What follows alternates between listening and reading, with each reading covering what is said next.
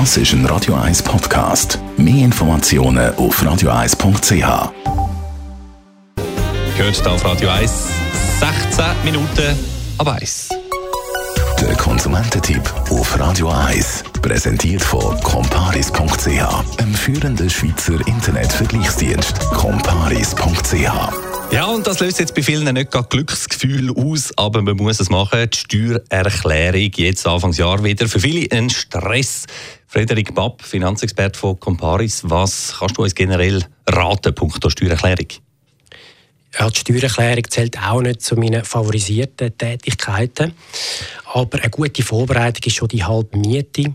Das heisst, äh, man sollte alle notwendigen Belege organisieren. Dazu zählen zum Beispiel der Lohnausweis, Bescheinigung Säule 3a, Spendenbeleg, Prämienaufstellungen von der Krankenkasse und Bankbeleg.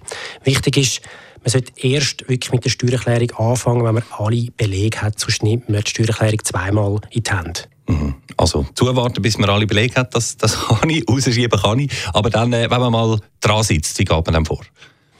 Ja, wichtig ist, dass man nicht bei der Seite 1 anfängt, bei der Steuererklärung, sondern bei den Zusatzformularen wie Berufsauslagen, Wertschrift und Schuldenverzeichnis.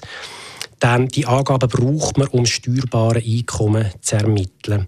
Wichtig ist auch noch gerade für Hauseigentümer, die können äh, Unterhaltskosten abziehen und auch werterhaltende Investitionen.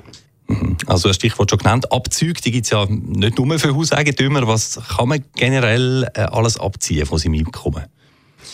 Beispielsweise Einkäufe in die Pensionskasse, aber auch Einzahlungen in Säule 3a für Arbeitnehmer mit Pensionskasse sind das maximal 6'768 Franken. Übrigens, Einzahlungen in die nicht steuerprivilegierte Säule 3b sind nicht abzugsfähig. Mhm. Jetzt haben wir da noch eine Frage bekommen. Leasingrate vom Auto, kann man die abziehen? Ja, schön wär's. Aber bei den Leasingraten handelt es sich rechtlich gesehen um ein mietähnliches Verhältnis. Das ist so ein bisschen vergleichbar mit der Wohnungsmiete. Die kann man ja auch nicht abziehen. Zinsen für einen Konsumkredit, aber die sind abzugsfähig. Gut, da kann man sich auch zur Not auch noch ein schlau machen. Punkt Details von der Abzüge. Zum Schluss jetzt aber gleich noch die Frage, wenn ich die Steuererklärung anschaue und finde, bah, ich schaffe es nicht, ich habe keine Zeit, ähm, was macht man dann? Ja, offiziell hat man ja Zeit bis Ende März. Wer das nicht schafft, kann eine Verlängerung beim zuständigen Steueramt verlangen. Teilweise lange das Telefonat.